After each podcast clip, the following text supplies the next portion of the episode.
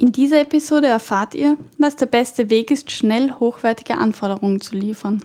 Es geht heute um Requirements Workshops und wir zeigen euch, wie dieser am besten vorbereitet und durchgeführt wird. Wenn ihr wissen wollt, was eigentlich der Unterschied zwischen Workshops und Meeting ist und ob es für geparkte Themen auch einen Schrottplatz gibt, dann, dann bleibt, bleibt jetzt dran. dran.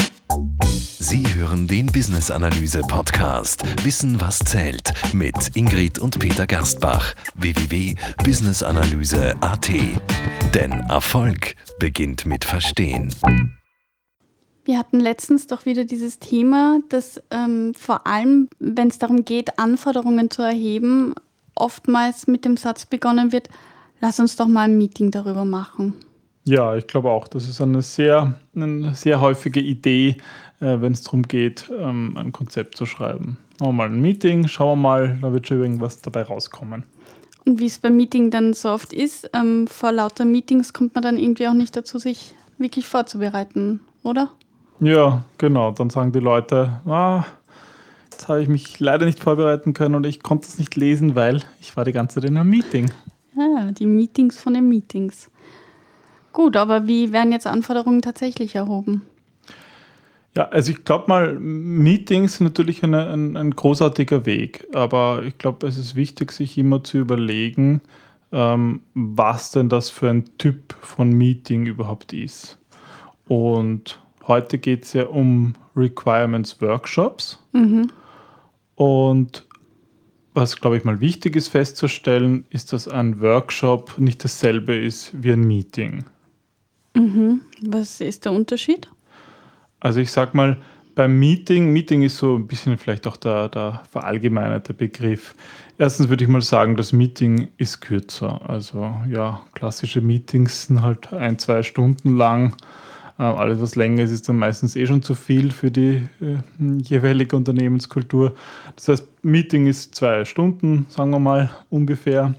Ähm, Workshop spricht man eigentlich davon, wenn das länger dauert. Ich sage mal mindestens ein halber Tag, aber eigentlich, damit es auch wirklich ein Workshop ist, ein Tag, zwei Tage oder vielleicht eine ganze Serie von Workshops, die sich über eine, eine Woche ziehen oder zwei Wochen gar.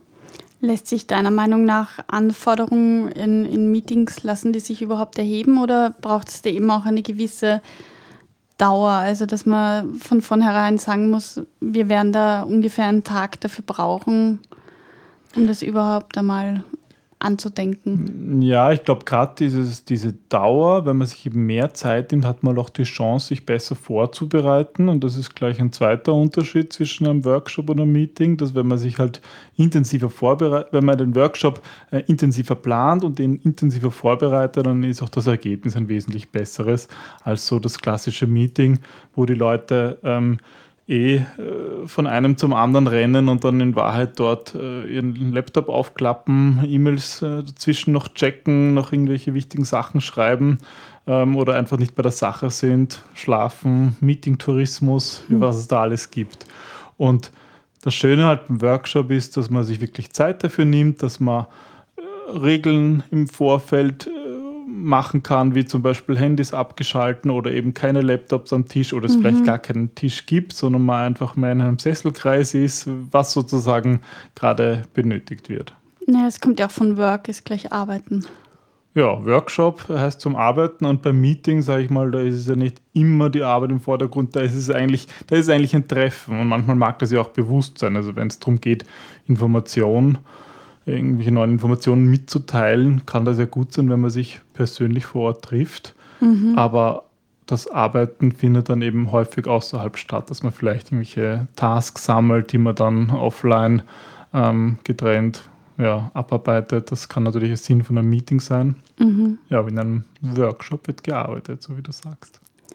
Wie sieht denn dann ähm, so ein, ein Workshop aus, ein klassischer? Gibt es da verschiedene Stufen, verschiedene Prozesse? Wie kann sich das jetzt unser Zuhörer vorstellen? Ja, wir reden ja heute von Requirements Workshops. Also sprich, geht es natürlich jetzt auch nur, wie kann, wie kann dieser Workshop aufgebaut werden. Und eigentlich ähm, ist da ganz, ganz allgemein betrachtet, würde ich sagen, hat so ein, ein Requirements Workshop drei Phasen oder kann im Grunde gesehen werden wie ein Prozess. Bei einem Prozess ist es ja so, dass man einen Input hat und einen Output und dazwischen äh, die Transformation, also die mhm. Idee von einem Geschäftsprozess. Und dasselbe ist eigentlich auch bei einem, bei einem Workshop der Fall. Ähm, man hat eben einen Input und der Input ist in dem Fall die, die Vorbereitung. Ähm, die Transformation ist sozusagen die Durchführung des Workshops, das, was wirklich gemeinsam stattfindet. Ja, und der Output wird dann im Rahmen ähm, einer Nachbearbeitung ähm, zu, in, ein, in, ein, verwertbares Ergebnis ähm, gebracht. Und da sieht man schon ganz klar, das ist halt ganz wichtig, diese, es gibt eine Vorbereitungsphase, es gibt den eigentlichen Workshop, die Durchführung und es gibt eine Nachbearbeitungsphase, mhm. was absolut wichtig ist, um diese intensive Zeit, man nimmt sich eben einen Tag, zwei Tage oder länger äh, und, und die, die muss man planen, um eben auch, ähm, um auch dann das Ergebnis sicherstellen zu können. Na gut, also du hast gesagt, die erste Phase ist die Vorbereitungsphase. Wie sieht das aus? Wann, wann warum ähm, ist überhaupt ein, ein Workshop wichtig? Ähm, muss man da den Kontext beachten? Was sind da deine Erfahrungen? Ja, ich glaube, der wichtigste Punkt bei der Vorbereitung ist, dass man sich mal klar macht, dass so ähm, ein Workshop nicht im, ja, im luftleeren Raum ähm, stattfindet. Ähm, das heißt, man muss einmal wissen, wo steht man überhaupt, was gab, was ist, hat alles schon stattgefunden. Und da ist es auch extrem wichtig, dass die Vorbereitung zum Workshop immer ähm, eigentlich relativ zeitnah gemacht wird zum Workshop. Weil mhm. üblicherweise, wenn, wenn in Unternehmen ja Themen, neue Themen geplant werden, dann passiert jeden Tag etwas, auch wenn es vielleicht der Workshop angesetzt ist in drei Wochen, in diesen drei Wochen passiert auch etwas. Da mhm. werden Entscheidungen getroffen, da treffen sich vielleicht Projektauftraggeber, ähm, da setzen sich Fachexperten zusammen und machen, überlegen schon mal ein bisschen, in welche Richtung es gehen kann. Das heißt, es passiert hier in jedem Fall was und deswegen mhm. ist es wichtig, sich immer den Kontext anzusehen, okay, wo befindet sich eigentlich, in welchem Status befinden wir uns, was ist eigentlich der Nutzen, den wir, ähm, den wir mit dem Workshop machen wollen und das eben möglichst ja, unmittelbar vor dem, vor dem Workshop. Das ist wahrscheinlich auch wichtig, um die richtigen Leute einzuladen, oder? Genau, die richtigen Leute einzuladen. Ähm, ja, und eben auch sich zu überlegen, ja, was soll das Ergebnis sein? Und genau mhm. das Ergebnis ist auch immer das, mit dem man eigentlich beginnen muss und muss sich zuerst mal überlegen, okay, was möchte ich erreichen? Und dann kann ich mir über die Vorbereitung Gedanken machen, wie ich denn das erreichen kann. Ähm, ja, und wenn man die Vorbereitung erledigt hat, ja, dann geht es sozusagen an die Durchführung, was im Grunde ja Moderation ist. Also der Business Analyst beim Requirements Workshop hat ja ein, eine Moderationsrolle. Business Analyst ist ja nicht selbst der Fachexperte, sondern der Facilitator, der Moderator, der mhm. in diesem Prozess durchführt. Ja, und das Ergebnis um das, um das greifbar zu machen, um das noch aufzubereiten, um das vielleicht noch zu ergänzen und schön lesbar und wiederverwendbar zu machen, also in die letzte Phase, äh, die Nachbearbeitung. Die aber jetzt bei ähm, der Anforderungserhebung, wahrscheinlich bei dem Workshop, schauen wir uns jetzt gar nicht an, oder? Die Nachbearbeitung. Ja, ich glaube, wir können uns heute mal auf die, auf die Hauptphasen Vorbereitung und Workshop konzentrieren. Gut, ähm, warum also warum ist überhaupt ein, ein Workshop wichtig? Warum ähm, machen wir nicht auch ein Meeting? Abgesehen davon, dass wir jetzt gesagt haben, okay, ein Workshop hat zum Ziel, ähm, dass gearbeitet wird, dass die Zeitdauer eine andere ist als bei einem Meeting. Das stimmt, das sind ja an sich alles keine Gründe, warum man eigentlich einen Workshop genau. macht. Also ich denke, ein, ein wichtiger Punkt ist wirklich auch schon dieses Work im Workshop, dass ein Ergebnis erreicht wird und zum Beispiel, wenn man in den Business Analyse Body of Knowledge schaut, in den Barbock, dann steht dort, ähm, ist dort Requirements Workshop 1 äh, der Techniken, die dort beschrieben sind. Und da heißt es, ein gut organisierter Workshop kann als einer der besten Wege angesehen werden, schnell hochwertige Anforderungen zu liefern. Mhm. Und das ist auch ganz wichtig, da zwei Punkte, nämlich schnell und hochwertig. schnell in dem Sinn jetzt rein von der, von der Durchlaufzeit betrachte. Also wenn ich einen Zwei-Tages-Workshop mache, habe ich nach diesen zwei Tagen in einer schnell, also schnell in sehr kurzer Zeit ähm, gute Anforderungen, kann ich da gute Anforderungen erheben. Und weil ich mich eben, wenn ich mich gut vorbereitet habe und wenn ich den Prozess richtig mache und richtig moderiere, dann sorgt das auch dafür, dass die Anforderungen dort auch sehr hochwertig sind. Das hat mhm. in Kombination mit der Nachbearbeitungsphase ähm, ja, sind dann auch, kann ich auch dafür sorgen, dass die Anforderungen eben, eben alle Attribute haben, die gute Anforderungen haben sollen und dass es auch äh, dem, dem, ja, dem entspricht, was, was alle Stakeholder sich erwarten. Mhm. Also ist sozusagen ähm, die Vorbereitung des Nonplusultra, um da jetzt auch wirklich zu einem qualitativ guten, guten Output zu kommen. Ja, absolut. Ich denke, alles, was man da in die Vorbereitung steckt, zahlt sich mehrfach aus, weil dann einfach in dieser Zeit ähm, das, das, das Maximum ja, herausgeholt werden kann. Und das ist irgendwie auch das Schöne beim Workshop, ähm, dass man einfach sozusagen als, als Gastgeber dieses Workshops, als Organisator, ähm, da einfach einen, ein, ein, ein Setting schafft, wo einfach was passiert, wo einfach mhm. ähm, alle eingeladen sind, wenn man sich im Gedanken macht, wer soll eigentlich eingeladen sein, ähm, ja, da, um da wirklich in kurzer Zeit das Maximum herauszuholen. Und mh, mm, das sind jetzt Workshops allgemein und wann ist jetzt ein Requirements-Workshop wirklich sinnvoll? Ich sag mal, wann, wann, wann, setzt man die eigentlich ein? Ja, ähm, tendenziell würde ich sagen, wenn es um komplexe, um komplexe Themen geht, nämlich vor allem dann, wenn mehrere Personen eigentlich, wenn das Wissen verteilt ist über mehrere mhm. Personen. Ähm, weil, ja, wenn das ein sehr, sehr schmales Thema ist, was vielleicht in einem, in einem Unternehmen eine, eine Abteilung, eine Gruppe oder Leute ähm, betrifft, die sowieso viel in Kontakt sind miteinander, da ist es oft effizienter.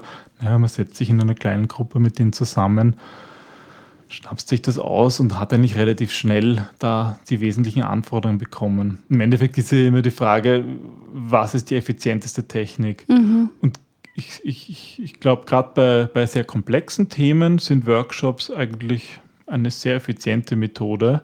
Ähm, gerade wenn es ja, wenn viele Themen, wenn die Themen breit sind, wenn aus unterschiedlichen Abteilungen im Unternehmen Leute zusammengeholt werden, ähm, ja, dann ist das, dann, dann funktionieren Workshops besonders gut.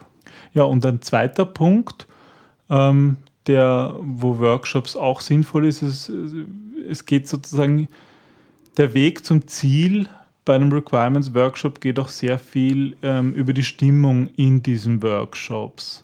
Das heißt, ähm, ein Sekundärnutzen, den wir da erzeugen, ist Vertrauen. Wenn man einen Tag lang mit denselben Leuten sozusagen in einem Zimmer eingesperrt ist, dann entsteht auch eine ganz andere Atmosphäre, dann entsteht ein ganz anderes Zusammensein, weil was man in einem kurzen Meeting oder in vielen kurzen Meetings gar nicht so erreichen kann. Mhm. Da trifft man sich, aber weiß, in nach einer Stunde, nach zwei Stunden ist es vorbei und dann geht man wieder auseinander und ist mit, mit dem Kopf sofort wieder draußen. Aber das Schöne an diesem Workshop, wenn man sich einen halben Tag oder einen ganzen Tag Zeit nimmt, vielleicht sogar das örtlich woanders, ähm, woanders durchführt, als die normale Umgebung ist, ja, dann sorgt das gleich dafür, dass man eine ganz andere Stimmung hat. Mhm. Und diese Stimmung ist total wichtig hineinzunehmen in diesen kreativen Prozess der Anforderungserhebung. Ja, dann, dann, dann passiert sozusagen was. Ähm, und, und dieses ja, dieses, diesen Vorteil, den so ein Workshop hat, wenn man sich da Zeit nimmt, das ist leider ein Thema, wo viele Unternehmen sparen. Mhm. Denken sich, naja, das kann ich ja, kann ich in einem Meeting auch machen, das dauert zwei Stunden und es kommt ja eh dasselbe raus, seien wir uns mhm. ehrlich. Aber es stimmt eben nicht, weil, weil dieses ganze Rundherum fehlt und das ist ein, gemeinsame Arbeiten auch. Ne? Genau, das gemeinsame Arbeiten und dem auch ein bisschen Zeit geben. Am Anfang eben sich mal kennenlernen, vielleicht auch mal irgendwelche interaktiven Sachen machen, ein bisschen Bewegung machen. Den anderen noch kennenlernen, wie, wie der tickt und wie der arbeitet. Genau, ja. Und die, die, die meisten gehen halt ganz anders in einen, in einen Tag hinein, wenn sie wissen, sie sind jetzt einen ganzen Tag lang ähm, in diesem Workshop. Da, mhm. da, nimmt man sich dann Zeit und dann kommt man eben nicht auf die Idee, na, noch schnell die E-Mails checken. Ich meine, klar, man muss dann natürlich auch Regeln vereinbaren, aber das sorgt für eine ganz andere Einstellung.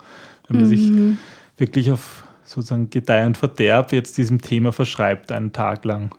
Es ist also Sparen ist ähm, für die Unternehmen jetzt auch fehl am Platz, weil ähm, diese Investition sich dann auch auszahlt, die Zeit zu, zu investieren und da Vertrauen aufzubauen, weil das wird ja dann auch nachhaltig sozusagen in, in weiteren Workshops, in der weiteren Arbeit dann fortleben, oder?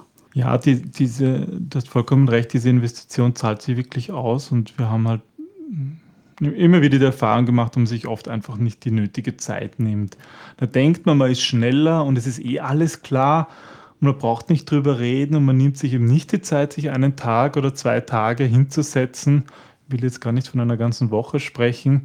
Ähm, aber im Endeffekt wäre man wesentlich schneller gewesen und hätte wesentlich viel mehr Zeit und auch Geld gespart, wenn man das gescheit macht und sozusagen sich mal wirklich einen Tag Zeit nimmt. Am besten sogar nicht in der normalen Arbeitsumgebung, sondern irgendwo in einem Seminarhotel oder mhm. irgendwo auswärts, wo wirklich dieser der Blick von außen. Der Blick von außen, dieser Break drinnen ist und man sozusagen da frisch und fokussiert vor allem ja, an die Arbeit Arbeitsalltag geht. steckt. Genau, ja. ja das ist, finde ich, total wichtig.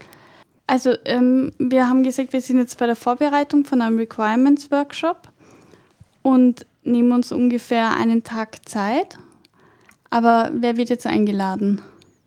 Ich glaube, das ist das absolut das wichtigste Thema, zu wissen, die richtigen Leute da im, im Workshop zu haben. Und ich glaube, das ist auch gleich wieder ein Punkt, der, der auch die Frage beantwortet, wann ist überhaupt ein Requirements Workshop sinnvoll? Mhm. Und das ist vor allem dann, wenn, wenn, wenn das Wissen sehr stark verteilt ist. Ich habe es auch vorhin ein bisschen mit den Abteilungen schon, schon angesprochen. Das wenn das Wissen verteilt ist und wenn eigentlich erst durch die Kollaboration dieses verteilten Wissens das, das eigentlich Wertvolle entsteht, dann ist der Requirements Workshop sinnvoll. Das heißt, da geht es darum, eben die richtigen Leute dann einzuladen.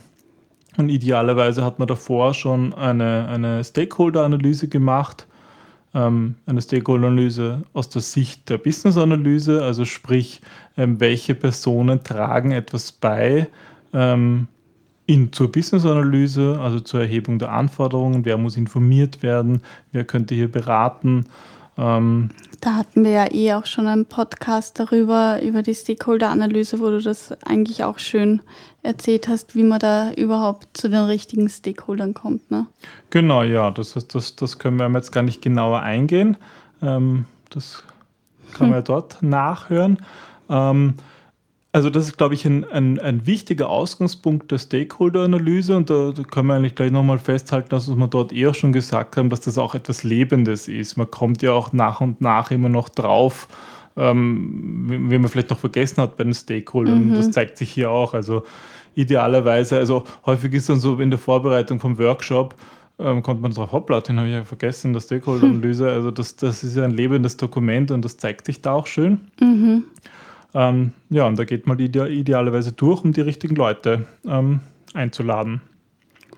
Und ähm, schätzungsweise in einem komplexeren Projekt, wie viele Leute sind das? Kann man da irgendwie, also ich weiß, mit Zahlen ist das halt, es kommt darauf an, wie groß das Projekt ist, aber ab wann ist eine Gruppe zu klein für einen Workshop und ab wann ist es einfach nicht mehr effizient, weil es zu viele sind? Hast du da Erfahrungen?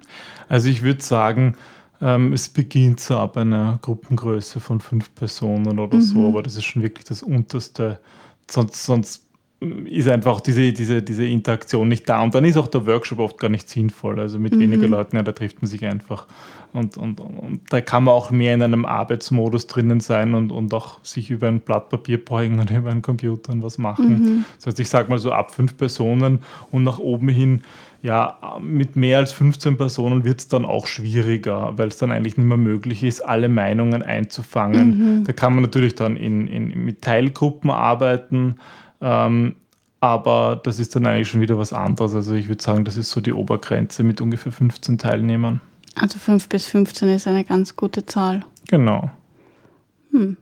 Ja, und das da das ist dann auch immer so die Frage, wenn, wenn wir vorhin schon über den Nutzen gesprochen haben, ähm, was, was es dann eigentlich bedeutet vom Aufwand her. Und da kommen wir nochmal eigentlich auf das zurück, dass ein Workshop eben eine sehr effiziente Art und Weise ist, ähm, Anforderungen zu erheben. Und ich habe da so eine Grafik im Kopf, die werden wir vielleicht dann noch in den, in den Shownotes reinstellen, ähm, dass, dass es sinnvoll ist, sich mal wirklich zu überlegen, ähm, wo fließt eigentlich Zeit rein? Mhm. In welchen Teil in dem Workshop? Mhm. Wir haben ja gesagt, wir haben die Vorbereitung, wir haben die Durchführung und wir haben die Nachbearbeitung. Und klassischerweise, zum Beispiel, wenn wir jetzt einen Workshop haben mit, mit zehn Personen, mhm. ähm, könnte man zum Beispiel ein Beispiel annehmen. Mm, wir haben zehn Personen plus zwei Leute, die den Workshop vorbereiten und nachbereiten. Mhm. Zwei Business Analysten, die halt mhm. das, das, diesen Requirements Workshop ähm, planen. Und wenn man das auf der Zeitachse aufdreht, aufträgt, ist zum Beispiel sind zwei Tage lang, äh, sind zwei Personen lang äh, einen Tag mit der Vorbereitung beschäftigt. Jeweils? Jeweils, ja. Mhm. Also hat man sozusagen zwei äh, Personentage in die Vorbereitung investiert und vielleicht genauso zwei Personentage in die Nachbereitung. Okay. Und an dem Tag, wo der Workshop stattfindet, hat man sozusagen zwölf Personentage investiert. Mhm. Und in Summe ist das eigentlich ein, ein, natürlich eine, eine hohe Anzahl, gerade während der Durchführung, die, die zwölf Personen, aber in Summe haben wir halt 16 Personentage, was eigentlich nicht viel ist. Das ist mhm. eigentlich das, äh, ungefähr das Pensum von ein bisschen weniger als, als einem ganzen Monat. Ähm, aber das Ganze in drei Tagen. Das heißt, mhm. in drei Tagen und äh, ich habe vorhin schon gemeint, dass es sinnvoll ist, die Vorbereitung auch sehr knapp vor dem Workshop zu machen. Also man kann im Grunde wirklich innerhalb von drei Tagen extrem mit einer hohen Qualität gute Anforderungen und eben sehr schnell eben in drei Tagen verwirklichen. Mhm. Und da hat man den Kontext geklärt und die Vorbereitung richtig gemacht. Man hat Nachbe die Nachbearbeitung fertig, also wirklich auch hochwertige Ergebnisse, die sich auch sehen lassen, die man herzeigen kann. Vielleicht schon ähm, ein, ein, ein, Start von, von, von Anforderungslisten, von Dokumenten. Ja, und das Ganze in drei Tagen. Also das ist sozusagen der Hauptpunkt. Warum sich, sich das auszahlt. Genau, ja. Okay. Ähm, was, was ist jetzt eine Grundvoraussetzung? Also wann würdest du sagen, ist ein Workshop erfolgreich und ähm, ja, was bedarf es da? Was soll das Ergebnis sein? Ich glaube, wichtig ist, ein, ein, gemeinsames Ziel zu haben, was man eigentlich erreichen will in diesem Workshop. Mhm. Und das ist, das ist, denke ich, extrem wichtig, ähm, dass, man, dass sich darüber alle im Klaren sind. Und das heißt auch, dass man auf jeden Fall in der Vorbereitung sich eigentlich als erstes Gedanken machen muss, ja, was soll man eigentlich, was will man eigentlich erreichen? Mhm. Also sozusagen rückwärts planen, schauen, was soll das Ergebnis sein mhm. und dann zu schauen, okay, können wir das hier erreichen? Und wenn man mit dem Ergebnis beginnt, dann heißt es auch für einen Workshop, dass eigentlich auch alle verstanden haben sollten, ja, was das Ergebnis ist, was das gemeinsame Ziel ist. Und mhm. das sind die Teilnehmer, die wirklich, die wirklich mit dabei sind, aber auch ganz wichtig die Sponsoren von, von dem Vorhaben, weil die das ja sozusagen bezahlen und dann eben mhm. oft auch, da ist ja oft dann der Punkt, wo man, wo, wo viele dann an Sparen sagen und sagst, naja, das klärt es doch so irgendwie zwischendurch und da machen wir jetzt nicht extra ein Meeting einen ganzen Tag und nein, die Leute zwei Tage lang aus der, aus der, aus der Arbeit, aus der Operativ nehmen, das geht ja gar nicht. Mhm. Ähm, deswegen ist es wichtig, dass da halt auch die Sponsoren in dem Vorhaben ähm, ja, den, den Zweck verstehen und wirklich mal da auf ein gemeinsames Ziel ähm, arbeiten kann. Und wenn das von allen verstanden wird, und, und von allen mitgetragen wird, idealerweise sogar mitgestaltet wird, mhm. also sozusagen an der, an der, ein bisschen an der Vorbereitung auch involviert sind, ja, dann glaube ich, ist das schon mal äh, die beste Voraussetzung, dass der Workshop erfolgreich wird. Na gut, du hast gesagt, dass ähm, man bei der Vorbereitung auch schon überlegen soll, was das Ergebnis ist, was der Output ist. Ähm, Gibt es verschiedene Arten von Workshops ähm, im Requirement? Also bei der Anforderungserhebung? Ich denke, man könnte, man könnte es auf viele Arten und Weisen unterscheiden, zum Beispiel, wo sich das Projekt befindet, so rein vom mhm. Status her, ganz am Anfang oder ein bisschen später. Ich glaube, ein, ein, eine wichtige Möglichkeit, das zu unterscheiden, ist so, ist so von der Flughöhe, wo, wo wir uns befinden, mhm. ähm, bei der Flughöhe in unseren Anforderungen.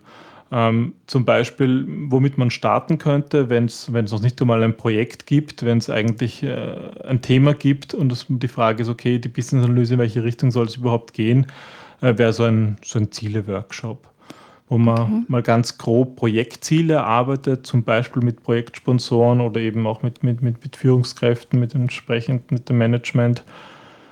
Zum Beispiel die Arbeit, die Erarbeitung von einem, von einem Vision-Document, ähm, also, also, die Vision, wohin soll es eigentlich gehen, was, was können wir erreichen, was wollen wir erreichen.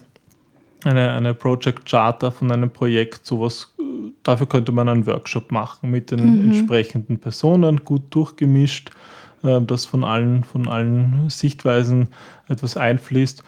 Das wäre eben so ein Ziele-Workshop. Mhm.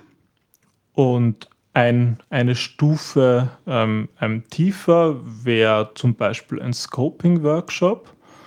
Ähm, das könnte man nennen, wenn es darum geht, Subziele von diesen großen Projektzielen zu identifizieren mhm. ähm, oder vielleicht ein bisschen detaillierter schon zu schauen, ähm, was sind Annahmen, die wir, die wir vorfinden, wie schauen die Umwelten aus, Projektumwelten oder auch außerhalb vom Unternehmen. Ähm, wenn es schon konkret darum geht, zum Beispiel ähm, IT-Support ähm, ähm, in diesem Projekt ähm, zu bauen, könnte man ähm, ja, zum Beispiel Use Cases hier machen, eine Übersicht, mhm. was für Use Cases, also, welche Anwendungsfälle gibt es überhaupt? Okay. Was soll ich mit meiner, was will ich mit meiner Software, die ich, wenn das schon feststeht, was will ich damit eigentlich machen? Was, mhm. was, was, wie kann ich interagieren mit dieser Software? Mhm. Also wir haben jetzt Ziele-Workshops, wir haben den Scoping-Workshop. Ähm, was gibt es noch? Ja, dann gehen wir noch eine Stufe weiter runter. Ähm, da sind wir jetzt dann wirklich schon bei den Anforderungsworkshops. Und auch hier könnte man sogar noch zwei unterschiedliche Granularitätsstufen unterscheiden. Vielleicht ein Workshop, um jetzt ausgehend von, von bekannten Projektzielen, Subzielen, Annahmen ähm, ein Anforderungsworkshop, ein grob Anforderungsworkshop, wo man zum Beispiel ausgehend von diesen Use Case Beschreibungen, die vielleicht im Workshop davor stattgefunden haben, ähm, die Use Cases ähm, beschreibt, eben den, den Ablauf von jedem Use Case, was sind Vorbedingungen, was sind Nachbedingungen oder sich Szenarien überlegt mhm. in der echten Welt, wie schaut das aus, sich Beispiele sucht, mit Personas arbeitet und andere, andere Requirements, Engineering-Techniken anwendet. Und was ist dann der Unterschied zum detaillierten Anforderungsworkshop, wenn du sagst, es gibt verschiedene Abstufungen dabei? Na, ich sage mal, am untersten Ende ähm, sind dann vielleicht wirklich schon ähm, Profis äh, von, den, von den Implementierungsexperten mit dabei. Aus der IT zum Beispiel kann man sich Gedanken machen über ein Domänenmodell oder man entwickelt vielleicht im Workshops schon, schon Prototypen, irgendwelche Detailabläufe. Ich denke, der wichtigste Unterschied dann ist dann, dass ausgehend davon, was eigentlich das Ziel ist, dass man dann die richtigen Leute auch einlädt. Das heißt, es ist immer wichtig bei den verschiedenen Workshops das Ziel. Was will ich eigentlich wirklich erreichen? Input, Output. Aber mit dem Output beginnen, oder? Kann genau, man das so genau, sagen? Genau, wenn man den Output kennt, da muss man sich eben im Klaren sein, auch was ist das Ziel und auf welcher Ebene befinden wir uns eigentlich. Ist eigentlich eine ganz logische Sache, aber wenn mhm. man sich mhm. das bewusst macht, hilft es halt enorm, die richtigen Leute einzuladen und dass dann auch alle mit der richtigen Erwartungshaltung hineingehen. Mhm. Ja, du hast vorher gesagt, ähm, die richtigen Leute und dass es die Mischung ausmacht. Wie mischst du? Ähm, also was ich immer gut finde, ist, wenn, wenn die Gruppe nicht zu homogen ist. Mhm. Ähm, weil das einfach dann dazu, da, dazu führt, ähm, dass oft keine neuen Ideen drinnen sind. Mhm. Ähm, das heißt, es ist oft gut, wirklich auch in, gerade in diesem Workshop, da, da, da, passiert ja etwas durch diese Interaktion. Mhm. Das ist so, wo sozusagen die Summe mehr ist als die einzelnen, das Wissen der einzelnen Leute, weil einfach da Bausteine zusammengesetzt werden. Deswegen ist es auch gut, wenn das nicht zu homogen ist, die Gruppe. Und gerade zum Beispiel ein Fehler, der häufig gemacht wird, ist jetzt bei der, bei der, bei der ersten Phase, die ich, die ich vorhin gesagt habe, so beim Ziele-Workshop, wo es um Projektziele geht, der wird halt meistens wären operative ähm, Mitarbeiter, die, die, die, die wirklich in, im Tagesgeschäft operative Tätigkeiten machen, werden oft ausgeklammert. Das ist eine mhm. Sache, das schnappt sich dann, ähm, schnappt sich das Management aus, weil sie definieren ja die Projektziele, aber das ist halt dann, hat, dann fehlt oft die Bodenhaftung. Mhm. Und da ist, da ist einfach oft gut, in einem Workshop auch jemand dabei zu haben, der das auch tatsächlich macht. Das Wie ist dann zwar manchmal mühsam für die Leute, weil man kann ja immer so schön abstrakt denken, sondern mhm. aber wird halt auf die, ja, auf die Realität ähm, zurückgebracht, auf die, auf die Tatsachen. Und das kann extrem ja, befruchtend sein, dass im Workshop auch eigentlich etwas rauskommt, was man danach auch verwerten kann. Also würdest du End-User einladen, oder? Zum Beispiel, ja. ja. Mhm.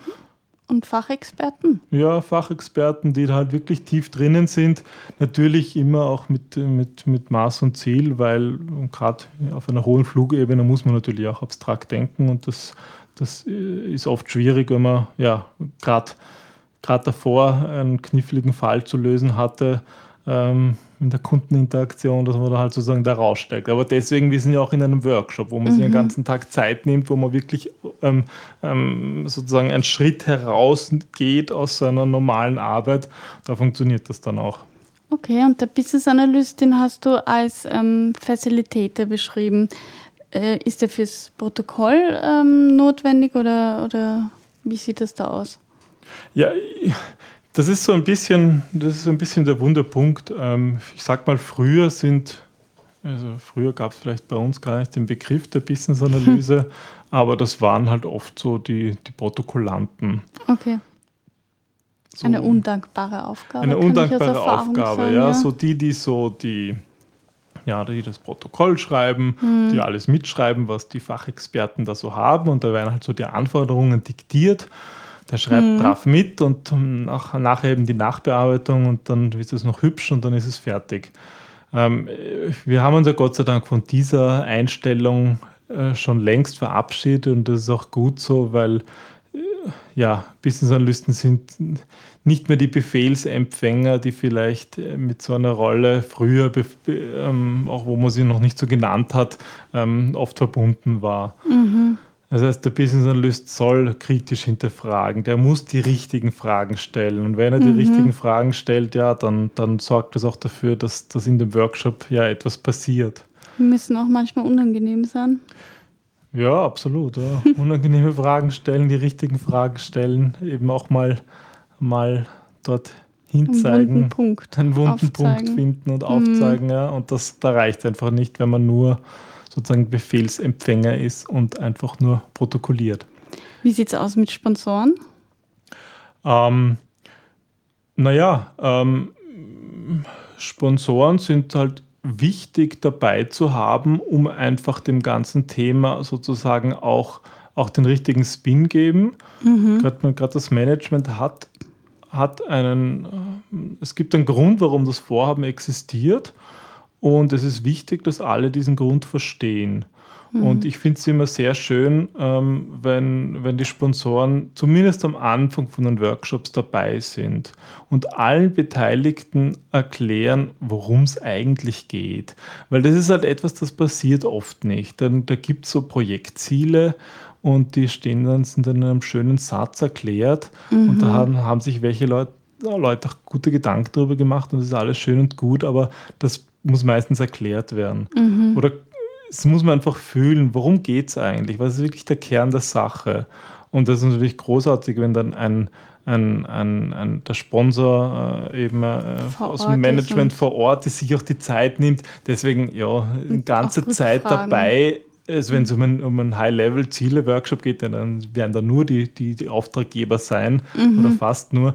Aber auch wenn es wirklich um, um eine um einen Kickoff geht, ist es schon wichtig, dass die Projektaufträge da dabei sind. Einerseits zeigen sie dadurch dem Team, okay, mir ist das wichtig, was hier passiert, und andererseits können sie halt auch wirklich auf Fragen gleich antworten, mhm. wo es darum geht, okay, und was hat das jetzt mit unserer Unternehmensstrategie zu tun? Ich dachte, die ist Punkt, mhm. Punkt, Punkt. Also solche Fragen, solche kritischen Fragen sind da halt wichtig. Ähm, ja, manchmal, manchmal muss man halt aufpassen, gerade wenn Führungskräfte auch dann im Workshop dabei sind, ähm, dass die den Workshop nicht auch stören und, und selbst in so die Falle tappen, alles wissen zu wollen und zu wenig, wenig zuzulassen. Mhm, mhm. Also wir haben jetzt ähm, im Workshop eingeladen den ähm, End-User, den Fachexperten, den Sponsor, dann ist der ähm, Moderator dabei. Wie sieht es aus mit den ähm, Umsetzungsexperten?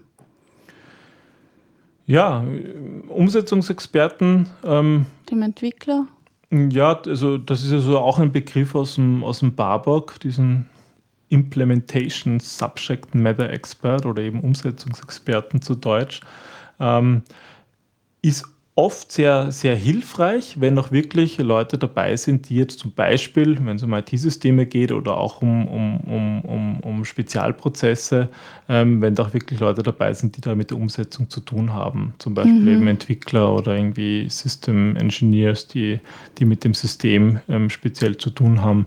Ähm, die bringen oft so ein bisschen diesen, diesen Realitätscheck rein und sorgen dafür, dass, dass die Anforderungen nicht abdriften weil was man halt oft erlebt, ist, dass in den Workshops dann große Ziele, ähm, große Anforderungen gestellt werden und sich dann aber herausstellt, die lassen sich vielleicht gar nicht umsetzen. Mhm. Gerade wenn, wenn man in, in, in Vorhaben ist, wo die, wo die Budgetsituation sehr eng ist, also jetzt eher auf einer niedrigeren Flugebene schon, mhm. ist es hilfreich, da so diesen, diesen Reality-Check zu haben und und sicherzustellen, dass da jetzt nicht irgendwelche Anforderungen kommen, die einfach unrealistisch sind, dass sie umgesetzt werden. Da ist dann gut, wenn Umsetzungsexperten mit dabei sind, die einfach ein Gefühl dafür haben, okay, was kann denn das kosten? Und dann können sie gleich sagen, nett hätten wir auch gern, aber das haben wir letztes Jahr schon probiert und das kostet eine mhm. Million und wie wisst, das wird gar nicht möglich sein. Mhm. Also die Mischung macht es eigentlich möglich. Genau, ja. Und das muss man immer abwägen, was, was ist das Ziel, was will man eigentlich mhm. erreichen und, und was ist dann sinnvoll. Mhm. Ja, das klingt logisch. Das heißt, ähm, wie du am Anfang schon gesagt hast, die Vorbereitung ist das Nonplusultra und die Zeit, die man in Vorbereitung steckt, die äh, bekommt man auch tatsächlich als bare Münze wieder ausbezahlt. Genau, ja. Ich überlege gerade, ob wir alle Teilnehmer durch haben. Ähm, was mir noch einfällt zum Moderator ist, ähm, dass ich, ich habe es vorhin in dieser Zeitaufstellung auch ge, ge, gemacht, ähm, der was sinnvoll ist, wenn man extra Protokollanten hat. Mhm. Ähm, wenn sozusagen Hast einer eh sich gesagt, auf die ja. Moderation konzentrieren kann und ein zweiter wirklich das Protokoll führt und vielleicht auf dem Flipchart zeichnet oder einfach gewisse Dinge einfach so mitschreibt. Das mhm. ist oft gut, wenn man das trennen kann. Ähm, Dann kann weil, sich da einer richtig einlassen auf das Thema und, und muss nicht irgendwie, genau. Ah, das muss ich noch schnell aufschreiben. Also ich sag mal, ein erfahrener Business Analyst wird auch beides gleichzeitig können, das Moderieren und Mitschreiben. Ähm, mich macht es zum Beispiel auch gern, dass man wirklich auch mit dem am Beamer gleich was projiziert und dort mhm. mitschreibt. Aber das bringt natürlich auch wieder ein bisschen Interaktion hinaus. Das hat dann mehr mhm. so diesen mhm. Arbeitscharakter und weniger diesen Workshop-Charakter. Also es hat so Vor- und Nachteile, aber idealerweise eigentlich eigentlich zu zweit. Okay. Ähm, was was gibt es an, an Hausaufgaben, die man im Vorfeld erledigen kann bei der Vorbereitung? Ja, also glaube ich, ein ganz wichtiger Punkt. Ähm, was nicht passieren sollte, ist, dass man dann im Workshop draufkommt, puh, jetzt fehlt uns eigentlich Information. Wir haben zwar die richtigen Leute, mhm. aber auch die können nicht immer alles auswendig wissen. Und genau da ist es wichtig, diese Dinge im Vorfeld zu klären da muss man auch fast wieder zurücknehmen. Da ist dann, wenn man mit der Vorbereitung einen Tag vorher beginnt, ist es vielleicht schon zu knapp, also wenn solche Daten notwendig sind. Mhm. Ähm, das heißt, wenn es darum geht, ähm, irgendwelche, irgendwelche Daten über das Problem zu sammeln, da muss man vielleicht Reports fahren und vorher diese Daten sammeln. Ähm, das heißt, das sind so Hausaufgaben, die man auf jeden Fall vor dem Workshop sich überlegen muss, braucht man irgend sowas. Ähm, vielleicht auch ja, irgendwelche Listen oder ähm, alte Projektunterlagen, wo einfach schon gewisse Dinge geklärt sind. Das hilft einfach enorm, wenn, man, wenn, wenn da alle ihre Hausaufgaben machen und diese Dinge ja, vorbereiten. Ähm, das heißt natürlich, dass die Arbeit ja schon, schon vor dem Meeting eigentlich beginnt. Auch ein bisschen für die anderen Teilnehmer. Vom Workshop. Genau, vor dem, ah, vor dem Workshop natürlich. ja. Jetzt, wo wir den schönen Unterschied haben zwischen hm. Workshop und Meeting. Genau. Gut. Ähm, wir haben gesagt, dass das Ganze besteht aus drei Phasen: Vorbereitung, Durchführung und Nachbereitung. Die Vorbereitung haben wir jetzt soweit, wir haben alle Hausaufgaben erledigt, sagen wir. Wir haben die richtige Mischung an Personen zusammengestellt. Dann könnte man eigentlich sagen, dass es losgeht, oder? Genau. Das heißt, wir sind jetzt bei der Phase der Durchführung. Wie sieht die aus? Also der erste Schritt und der allerwichtigste Schritt bei der Durchführung des Workshops, sprich es ist 9 Uhr in der Früh, der Workshop hat begonnen, ist ein gutes Klima zu schaffen für einen perfekten Start in diesen Tag. Mhm. Wir gehen davon aus, dass alle gerade gekommen sind, etwas abgehetzt vielleicht, damit sie pünktlich zum Termin kommen.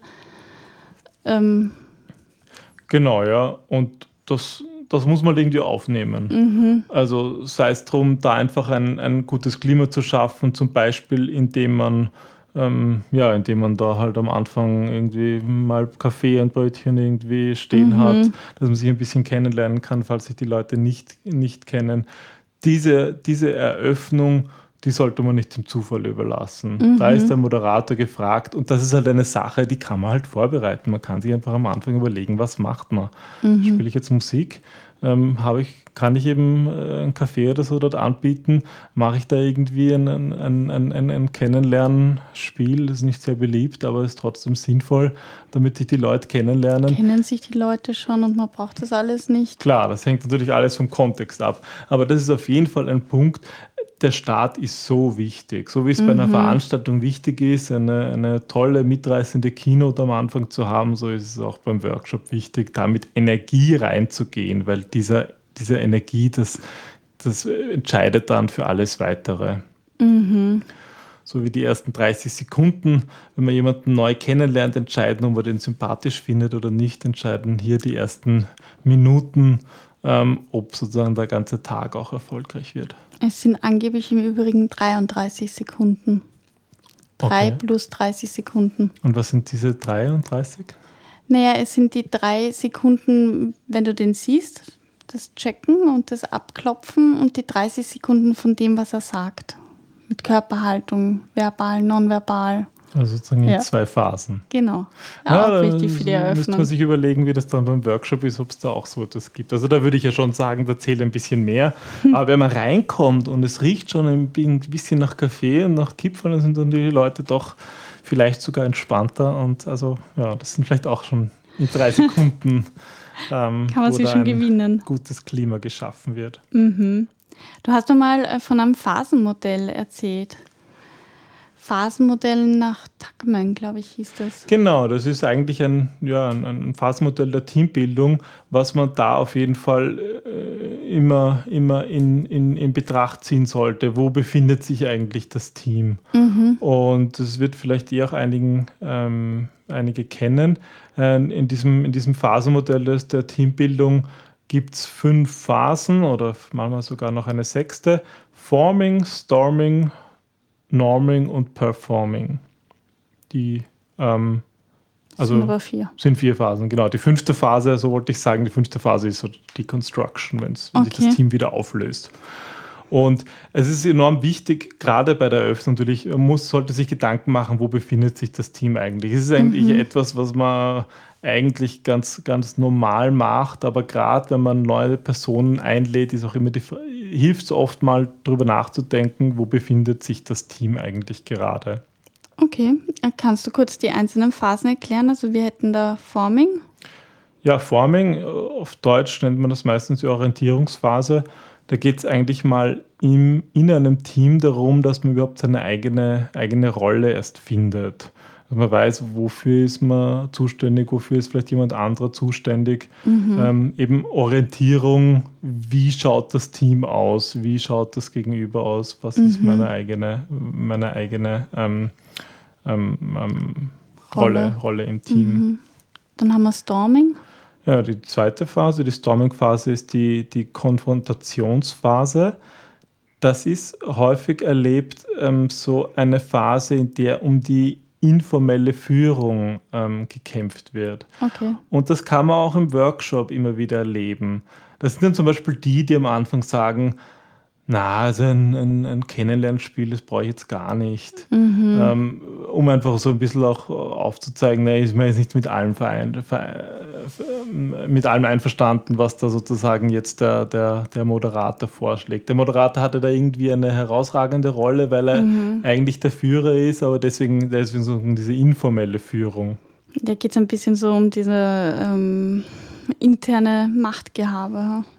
Ja, genau, ja. Also da geht es doch darum, ja, wer hat da jetzt tatsächlich was zu sagen? Wer ist da wichtig? Und das ist natürlich, äh, das ist, das ist etwas, mit dem muss man natürlich auch spielen können in diesem Workshop. Deswegen haben wir viele Leute eingeladen, auch aus unterschiedlichen Schichten, mhm. ähm, aus unterschiedlichen Abteilungen, um einfach da dieses, diesen Mehrwert zu bringen. Aber das bedeutet natürlich, das ist jetzt eine neue Zusammenstellung und eigentlich auch innerhalb eines Workshop-Teams, auch wenn sich das vielleicht nach, nach einem Tag wieder auflöst, auch da kann man eigentlich diese Phasen erleben. Diese, diese erste Orientierungsphase und dann die Konfrontationsphase, wo es schon manchmal schon ein bisschen zur Sache geht. Mhm. Wo sich schon ja, so eine Art Hierarchien ausbilden. Es ist halt extrem wichtig als Moderator da ein bisschen drauf zu schauen, weil man als Moderator immer auch eigentlich den Prozess im Auge haben muss, um zu spüren, was geht da ab. Okay. Und ähm, wenn, wenn das geklärt ist, also wenn der Kampf um die informelle Führung, nennen wir das mal so, geklärt ist, dann? Ja, dann kommen wir zur Norming-Phase. Das ist die Kooperationsphase. Das ist die Phase, wo man hoffentlich sich ähm, möglichst lange aufhält. Hm. Weil da ist dann das Vertrauen da und wenn das Vertrauen da ist, dann ermöglicht das, ähm, ja, ermöglicht das äh, erst, einmal, erst einmal überhaupt Arbeit. Und die, die wichtigste Phase, also in der sollte man sich dann eigentlich die ganze Zeit aufhalten, ist dann die Performing-Phase. Also das ist wirklich die Arbeitsphase. Das tatsächliche Arbeiten. Genau, ja. Wo eigentlich wirklich die gesamte Energie in die Bewältigung der Aufgabe gesteckt wird. Mhm. Das heißt, eigentlich ist ja der Moderator in den ersten zwei Phasen besonders gefragt, oder wo es dann in der Eröffnung darum geht, okay, ähm, äh, um, um die Kooperation, also um, um die Orientierung und um die Konfrontation. Genau, ja, in den ersten Phasen viel wichtig. In den, ich sage mal, in der letzten Phase kann man sich dann eigentlich zurücklehnen, wenn alles glatt mhm. läuft. Da muss man, da ist der Protokollant dann gefragt, weil dann geht es und da äh, geht es dann nicht nur noch darum, ähm, ja, dass die, die Ernte einzufahren. Hm. Das klingt schon besser, ja. Also ähm, in der Durchführung haben wir jetzt die Eröffnung und dann die Interaktion oder wie sieht das sozusagen nach der Eröffnung aus? Wie geht es weiter? Ja, ähm, im Grunde können wir eigentlich auch hier die, die, diesen ganzen Moderat Moderationsprozess eines Workshops in, in, in, in drei Phasen sehen. Eben, ja, es beginnt mit der Eröffnung, ja, und dann kommen einzelne Interaktionen einzelne Methoden, die man anwenden kann. Und das hängt natürlich stark davon ab, was ähm, das Ziel ist. Was das Ziel ist, natürlich. Mhm. Da kann man jetzt natürlich nichts sagen. Es gibt eine Menge an Techniken. Ähm, ich hoffe, wir werden auch noch viele von diesen Techniken in unserem Podcast vorstellen. Ähm, ja, wir hatten eh schon Stakeholder-Analyse nochmal, wäre so ein Beispiel. Aber wenn es darum geht, ähm, zum Beispiel ähm, Geschäftsregeln zu, zu, zu definieren, gibt es eben Business Rules Analysis oder wir hatten Use Cases schon erwähnt, wenn man Probleme zu Lösungen finden will, eine Root Cause Analysis ähm, oder wenn, wenn Ziele, Projektziele gemacht, ähm, gefunden werden sollen, Scope Modeling. Also da, allein im Barbox sind viele solche Techniken definiert, auf die wir jetzt nicht alle werden eingehen können. Mhm. Und also das ist schon eine Sache, die sollte man sich natürlich im, im, in, in der Vorbereitung überlegen, was will man denn da eigentlich machen. Wobei auch da würde ich sagen, manchmal muss man dann halt auch umdisponieren und im Workshop doch einen anderen Weg gehen. Also flexibel bleiben und auf die Interaktion interagieren. genau, ja, was, was eigentlich passiert und welche, welche, ja, welche was eigentlich, was eigentlich im Workshop wirklich passiert. Da, aber da ist halt auch wichtig, also gerade diese Überlegung, was man eigentlich macht, welche, wie die Interaktionsphase aussieht, ähm, die bestimmt halt auch die, die sollte man wirklich relativ kurzfristig festlegen, weil wenn, wenn man das drei Wochen vorher plant und eine Woche davor gibt es noch ein wichtiges Gespräch mit einem Projektauftraggeber, mhm. der dem Ganzen ein bisschen eine andere Richtung gibt, dann wäre es schade drum. Also das wirklich kurz vorm Workshop sich überlegen oder zumindest kurz vorm Workshop nochmal noch mal anschauen, ähm, ob man jetzt tatsächlich ähm, ja, die richtigen Techniken ausgewählt hat. Aber du hast das eigentlich eh schon ähm, angedeutet, so wie man plant und denkt, so kommt es eh nie. Und wo Menschen sind, ähm, gibt es Emotionen, da gibt es äh, Bedürfnisse, aber da gibt es eben auch verschiedene Ebenen, oder? In denen wir uns jetzt da befinden. Es gibt die Sachebene, auf der diskutiert wird, die Metaebene, die Inhaltsebene, manchmal auch die Beziehungsebene. Ja, also ich glaube, der Moderator muss alle diese Ebenen in der menschlichen Interaktion im Blick haben. Mhm. Und mir hilft da das Modell, ähm, was, was hier drei Ebenen sich anschaut. Und da kann man sich eh schön einen, einen, den Meetingtisch vorstellen. Ähm, der, der am, am, am Tisch sozusagen in, in, unserem, in unserem Workshop ähm, ist die Sachebene, klar. Da wird alles offengelegt. Klar, da redet man über die Sache, da erhebt man Anforderungen, da sagt mm. man, redet man über Prozesse, da redet man über, über, die, über die Organisation, über das Unternehmen, über die Ziele. Ähm, klar, das ist irgendwie so das Ziel, was wir eigentlich haben.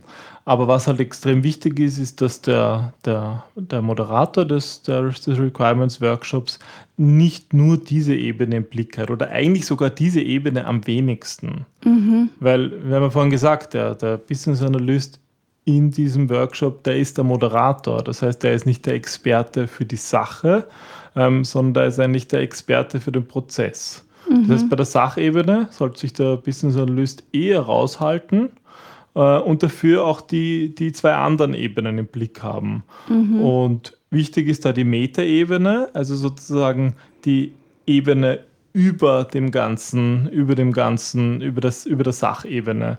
Und das heißt eben den Prozess dieses Workshops. Mhm. Sprich, der Business Analyst muss sich immer im Klaren sein, was ist das Ziel unseres Workshops. Und mhm. das muss immer präsent sein, weil es passieren Dinge, es passieren Dinge im Workshop, es, es kriegt vielleicht einen neuen Dreh, möglicherweise verrennen sich auch die Leute einfach, weil, weil, weil die Stimmung gut ist. Das kann auch ins Gegenteil überschwappen, dass man drauf kommt, hoppla, wir wollten eigentlich ein Scoping machen und jetzt sind wir schon urtief drinnen in einem Thema. Es ist so total spannend und alle machen mit, aber unser Ziel war ein Scoping. Mhm. Und da muss halt der Moderator immer diese, diese Metaebene im Blick haben, wo befinden wir uns im Prozess mhm. und das da halt steuernd eingreifen.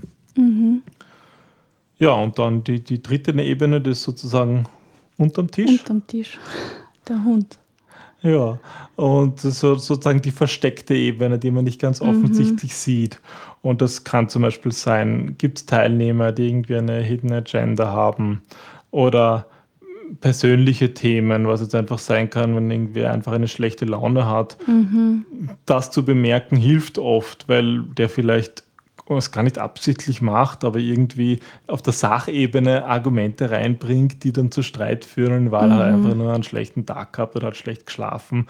Also solche Stimmungen und persönliche Themen ist gut, wenn der, wenn der, wenn der Moderator des Workshops im Blick hat weil dann kann er darauf reagieren und das eben mit der Metaebene verknüpfen und vielleicht einmal eine andere Interaktionsform machen oder Dinge explizit ansprechen. Ja, das ist eh schon eine ganze Latte an Aufgaben, die er da im Blick behalten muss, der Moderator. Genau, ja, deswegen gut, wenn es zwei sind, weil dann kann der eine wirklich moderieren und der andere schreibt mit. Der, der mitschreibt, der ist natürlich auf der Sachebene. Der mhm. Zettel liegt am Tisch auf der zweiten, auf der mittleren Ebene und ist wirklich mit der Sache beschäftigt.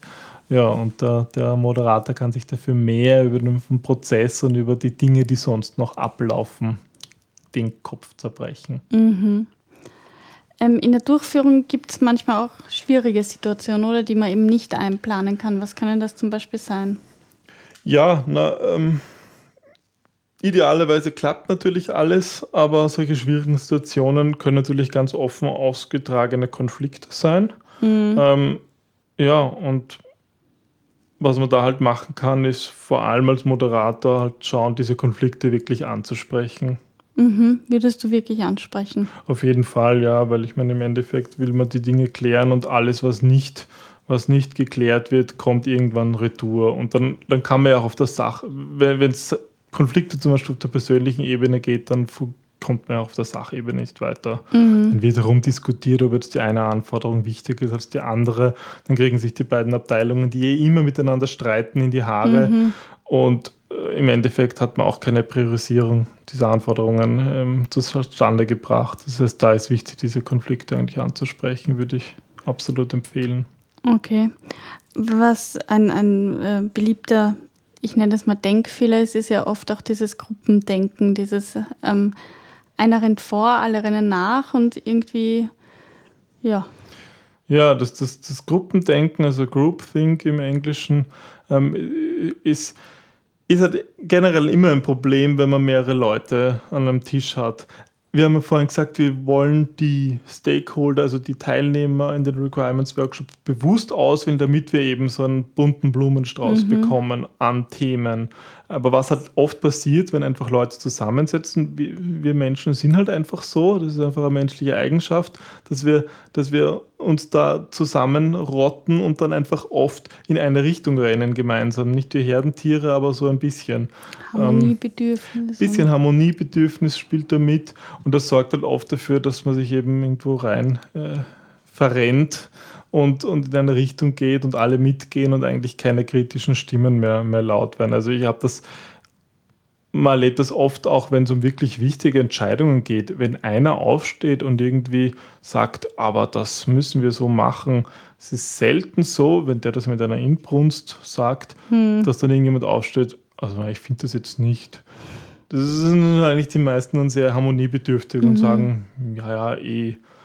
Und da kann jemand, wenn, ich sag mal, wenn, im schlimmsten Fall passiert das absichtlich, weil er irgendwie eine Hidden Agenda hat, aber oft passiert es auch einfach unabsichtlich, mhm. dass man dann irgendwo ab, ab, ab, abbiegt und ja. Und gerade wenn es um Requirements geht, dann ist das sehr schlecht, weil wir wollen ja bei unseren Requirements Workshops alle umfassen und nicht irgendwie dann in eine Richtung abdriften. Ich kann mir auch vorstellen, dass es irgendwie schwierig ist, wenn du ähm, deine Aussendung machst. In der Vorbereitung sind wir jetzt allerdings wieder und in der Durchführung erweist sich der Eingeladene als ähm, schwierig ist vielleicht das falsche Wort, aber als komplizierter oder herausfordernder Teilnehmer. Was würdest du da empfehlen? Ja, ich glaube, man kennt das oft, dass halt dann irgendwer eben einfach den Prozess irgendwie stört und dagegen redet oder viel zu viel redet oder immer, immer, immer eine andere Meinung hat. Ähm, was halt, finde ich, da wichtig ist, ist, dass man eigentlich als Moderator mit dem, mit dem Gedanken hineingeht, dass die, die da sind im Workshop, auch die richtigen sind. Mhm. Und es gibt eigentlich keine schwierigen Teilnehmer, es gibt nur Teilnehmer. Und da hilft es einfach, ja, die, die, das, das zu nutzen, dazu, zu überlegen, was ist das Bedürfnis dahinter, weil zum Beispiel manchmal ist das einfach der Fall, jemand, der immer dagegen redet, das ist halt dann jemand, der, der hat vielleicht, der ist vielleicht schon seit zehn Jahren im Unternehmen und hat einfach schon viel gesehen und hat viel Erfahrung damit und möchte einfach nur warnen, mhm. davor einen Fehler wieder zu machen. Aber wenn alle sagen, ah, der schon wieder, der ist eh immer dagegen, ja, dann, dann kann man das auch nicht nutzen. Also es ist eigentlich selten jemand, dass jemand nur stören will. Da ist immer auch ein Bedürfnis dahinter. Mhm. Und das geht anzuschauen. Genau, und deswegen wieder Moderator als jemand, der diesen Prozess und die versteckten Dinge betrachtet und so, ähm, ja, da, da, da noch mit allen Teilnehmern da richtig sie einbinden kann. Ähm, Gibt es irgendwie bei der Durchführung ähm, Erfolgskriterien, wo du sagst, dass das darf nicht fehlen? Wichtig ist, so wie mit den schwierigen Teilnehmern, man sollte sich eigentlich nicht darauf konzentrieren, was, was nicht funktioniert, sondern es ist eigentlich total wichtig, sich anzuschauen, was funktioniert und was, was sozusagen diesen positiven Drive reinbringt. Mhm. Am Anfang haben wir darüber geredet, wie wichtig die, die ersten paar Minuten sind im Requirements Workshop. Ähm, wichtig ist natürlich auch genau das immer wieder reinzubringen. Und ich sage mal, das sind, das sind vor allem drei Dinge, die da so Erfolgsfaktoren sind. Erstens, Spaß haben. Ja, es ist erlaubt, Spaß zu haben hm. in diesem, in einem, in einem Workshop. Man ist den ganzen Tag da äh, zusammen. Das heißt, ähm, die Arbeit darf Spaß machen. Ähm, man soll ruhig Spiele machen und ja, es werden sich immer ein paar drüber aufregen und das doof finden, aber es ist im Endeffekt lustig und sorgt dafür, dass irgendwie alle auch geistig anwesend sind. Ähm, ein zweiter Punkt, den ich sehr gerne nutze, ist Zeichnen. Mhm. Die Leute sagen zwar immer, dass sie nicht zeichnen können, aber das stimmt nicht und ist eigentlich auch nicht das Thema, weil es geht ja nicht darum, da jetzt ein, ein, ein Picasso zu malen, sondern es geht darum. Ja, das wäre aber nicht so schwer, oder? Ja, auch nicht, ja. Ach. Also gerade der Picasso, ja. Ähm, naja, also es geht einfach darum, ähm, kreative Ergebnisse zu bekommen und alle Sinne zu nutzen. Und es macht mhm. einfach einen Unterschied, ob alle nur da sitzen und auf ein Blatt Papier oder auf einem Beamer starren oder ob sie einen Stift in der Hand haben und irgendwie was aufschreiben, was zeichnen. Das sind einfach wichtige Elemente, damit, das, damit irgendwie äh, kreative Ergebnisse entstehen. Mhm. Ja, ähm, und was halt auch immer hilft, ist einen Unterschied machen. Nicht immer dasselbe machen, mhm. einmal bewusst von der von dem Normalablauf abweichen. Mhm. Weil es, langweilige Meetings kennt jeder, aber mal Meetings machen, die irgendwie eben den gewissen Dreh haben, die mal etwas anders machen als alle anderen, das ist einfach, das, das ist einfach spannend. So ganz nach dem Motto, ja, wenn man immer das Gleiche macht, dann erhält man auch immer das gleiche Ergebnis. Und wenn man, wenn man sozusagen ein kreatives, ein gutes, ein vollständiges äh, Ergebnis haben möchte, einen guten Requirement-Workshop machen, ja, dann ist es ist es, ist es wichtig, mal auch Dinge anders zu machen. Zum Beispiel äh, lade ich da alle Hörer ein, für den nächsten Workshop mal einfach in den Barbock im Business Analyse Body of Knowledge reinschauen, schauen, was da alles für Techniken gibt, wo man nicht einfach mal so eine Technik anwenden kann, ähm, ja, um etwas zu machen, was vielleicht dann die Teilnehmer noch nicht erlebt haben. Der Unterschied macht's. Genau. So, also wir haben ähm, bei der Durchführung gesagt, es gibt jetzt drei verschiedene Phasen. Die Eröffnung, die Interaktion und was ist die letzte? Ja, die letzte und dritte Phase ist sozusagen die Abschlussphase. Mhm. Da gilt eigentlich dasselbe ähm, wie bei der, bei der, beim Start. Es ist natürlich gut, wenn man irgendwie einen positiven Abschluss findet. Und ähm, das sind drei Dinge, die ähm, meiner Meinung nach wichtig sind. Ähm, und zwar testen, parken und äh, die Retrospektive. Ähm, testen meine ich jetzt damit, wir haben ja ähm, Requirements Workshops gemacht, um Anforderungen zu erheben. Wir haben ganz am Anfang den Output definiert, was ist eigentlich das Ergebnis, was ist das Ziel, was wir erreichen wollten. Naja, und Testen bedeutet, dass man sich da am Schluss einfach nochmal anschauen sollte, okay, haben wir dieses Ziel erreicht? Mhm wir haben gesagt, am Anfang haben wir, haben wir dieses Ziel gemeinsam erarbeitet im besten Fall oder zumindest alle haben das Ziel verstanden und am Schluss, beim Abschluss geht es mal darum zu schauen, okay, haben wir es erreicht. Das, was wir vorher ausgemacht haben, die Ergebnisse zu reviewen, zu schauen, zu testen, sind die Qualitätskriterien erreicht. Mhm. Das ist mal ein guter Abschluss, um, um, um den Workshop zu beenden, weil einfach die Leute dann sehen, was eigentlich alles passiert ist. Gut, und er ist nicht erreicht? Naja, alles, was man, was man nicht erreicht hat, da muss man halt sagen, gut, der Workshop ist ein Workshop, man hat sich einen Tag Zeit genommen, das ist in Ordnung und deswegen alles, was nicht fertig ist, das kommt sozusagen auf den Parkplatz. Okay. Also dieser Parkplatz ist etwas, was man eigentlich die ganze Zeit mitführen kann. Idealerweise hat man während des ganzen Workshops einen Flipchart irgendwie auch in der Ecke stehen, mhm. wo wann immer irgendwelche Themen kommen, die jetzt nicht reinpassen, die zwar wichtig sind, aber nicht zum Ziel, Ziel vom Workshop passen, dass man die da am besten aufschreibt auf diesem Parkplatz, damit sie einfach nicht vergessen werden. Mhm. Und damit man sie auch im, in der Interaktionsphase, ähm, dass sie sozusagen, dass man nicht, nicht irgendwo abbiegt in eine Richtung, die man gar nicht braucht. Die kann man dort reinschreiben. Naja, und alle Dinge, die sozusagen noch nicht die Qualitätskriterien entsprechen, die kann man am Ende. Die werden geparkt. Die werden geparkt, um sie einfach dann wieder wieder, wieder auf beim nächsten Workshop oder am nächsten Tag oder wann auch immer wieder aufgreifen zu können. Okay, also testen, parken und als drittes hast du dann die Retrospektive genannt.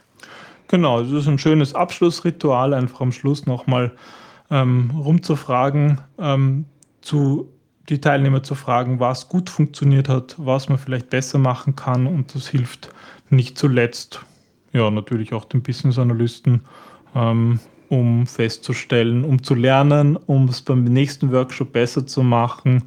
Und ich glaube, das ist eine, eine, eine, nette Geste, die dann auch die Teilnehmer sozusagen dem Moderator mitgeben können, ähm, dass der sozusagen ein, ein, eine Lernerfahrung hat und Mhm. das nächste Mal einfach die Dinge noch, noch besser machen kann. Okay, was mir noch einfällt ähm, zu den drei Sachen, Testen, Parken und Retro Retrospektive. Wie sieht denn das aus? Ähm, wer, wer sagt denn, okay, das haben wir jetzt geparkt ähm, und, und wie geht es dann weiter mit dem Parkplatz? Gibt es dann einen Folgetermin oder ähm, ist das dann die Aufgabe des Moderators, der diesen Workshop ähm, geleitet hat, dass der nochmal sagt, okay, wir haben da auf dem Parkplatz etwas Wichtiges stehen lassen, wir brauchen jetzt einen neuen Termin oder ja. Ja, ich sag mal, es ist wichtig natürlich, dass, dass die Themen im Parkplatz dann irgendwo auch aufgegriffen werden. Wobei, das möchte ich gleich wieder zurücknehmen, für die Fälle, wo man ähm, eigentlich den Parkplatz während dem Prozess nutzt, um einfach mühsame Themen wegzubekommen, wenn zum Beispiel halt ein, ein, ein so ein- so ein schwieriger Teilnehmer Mhm. unter Anführungsstriche, wenn der halt immer mit seinem Lieblingsthema kommt, das ist natürlich eine nette Möglichkeit, das auf den Parkplatz zu stellen, um, ähm, um, um dann zu sagen, okay, wir kümmern uns eh drum, aber man kann es halt dann im Endeffekt doch vergessen. Also Okay. das kann man auch ganz bewusst einsetzen, aber prinzipiell sollte man natürlich diese Also Themen Parkplatz wird ein aufgreifen. Schrottplatz. Ja, sozusagen, ja. Boah, fies. Ähm, aber da, da ist natürlich dann in der Nachbereitung Zeit, die Dinge zu sammeln nochmal und zu sagen, okay, was ist, was ist alles übrig geblieben? Gut. Das heißt, ähm, wir haben gesagt, wir schauen uns die Eröffnung und äh, also die, die Vorbereitung und die Durchführung des Workshops an. Die Nachbereitung werden wir einen eigenen Termin machen. Das wird jetzt, glaube ich, auch das Thema sprengen. Ja, wir haben ja doch schon jetzt eine Zeit lang gesprochen. Genau. Ja, und da sind dann noch viele andere Techniken gefragt, ähm, wie man eigentlich solche Themen richtig, wie man Anforderungen richtig formuliert. Genau, aber da ging es ja jetzt um Requirements Workshop und wir hoffen, ihr habt da viel mitnehmen können, viele Inputs erhalten. Würde uns auch interessieren, welche Erfahrungen ihr dazu gemacht habt oder Genau, welche Techniken funktionieren, genau. was so die Tipps und Tricks sind für Moderatoren. Da freuen wir uns natürlich über Feedback. So ist es. Dann bis zum nächsten Mal. Tschüss. Tschüss.